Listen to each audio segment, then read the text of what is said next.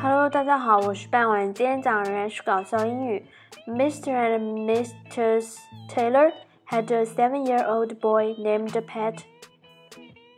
泰勒夫妇有一个七岁的男孩，名叫帕特。Now, Mr. Taylor was expecting another child. 现在泰勒太太正怀着第二胎。Pat had seen babies in other people's house and had not liked them very much. 帕特在别人家看见过婴儿，他不太喜欢他们，so he was not delighted about the news that there was soon going to be one in his house too. 所以他对自己家里也将有一个婴儿的消息感到不满。One evening, Mr. and Mrs. Taylor were making plans for the baby's arrival. 一天晚上，泰勒夫妇正在为这个婴儿的降生计划做准备安排。This house won't be big enough for us. Oh, when the baby comes, said Mr. Taylor. 泰勒先生说：“有了婴儿，我们的房子就显得小了，不够住了。”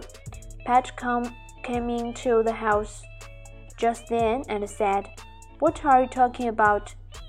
帕特恰好在这个时候走进屋子。 他问：“你们在说什么？” We were saying that we'll have to move to another house now because the new baby is coming. His mother answered.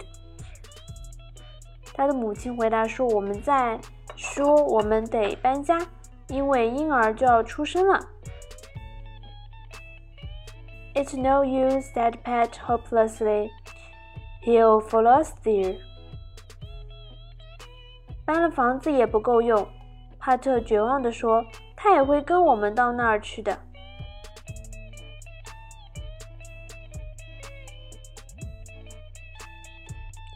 在故事的最后，再把整篇文章念一下：Mr. and Mrs. Taylor had a seven-year-old boy named Pat. Now, Mrs. Taylor was expecting another child.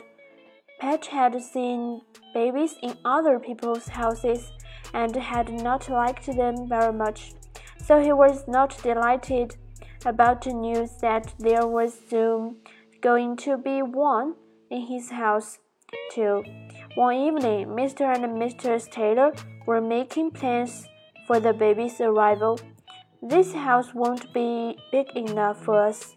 Oh, when the baby comes, said Mr. Taylor. Pat came into the room just then and said, What are you talking about? We were saying that we'll have to move to another house now because the new baby's coming. His mother answered, It's no use, said Pat hopelessly. He'll follow us there. 好了，今天的内容就到这里结束了，感谢大家的收听，我们下期再见。Thank you for listening. 拜拜。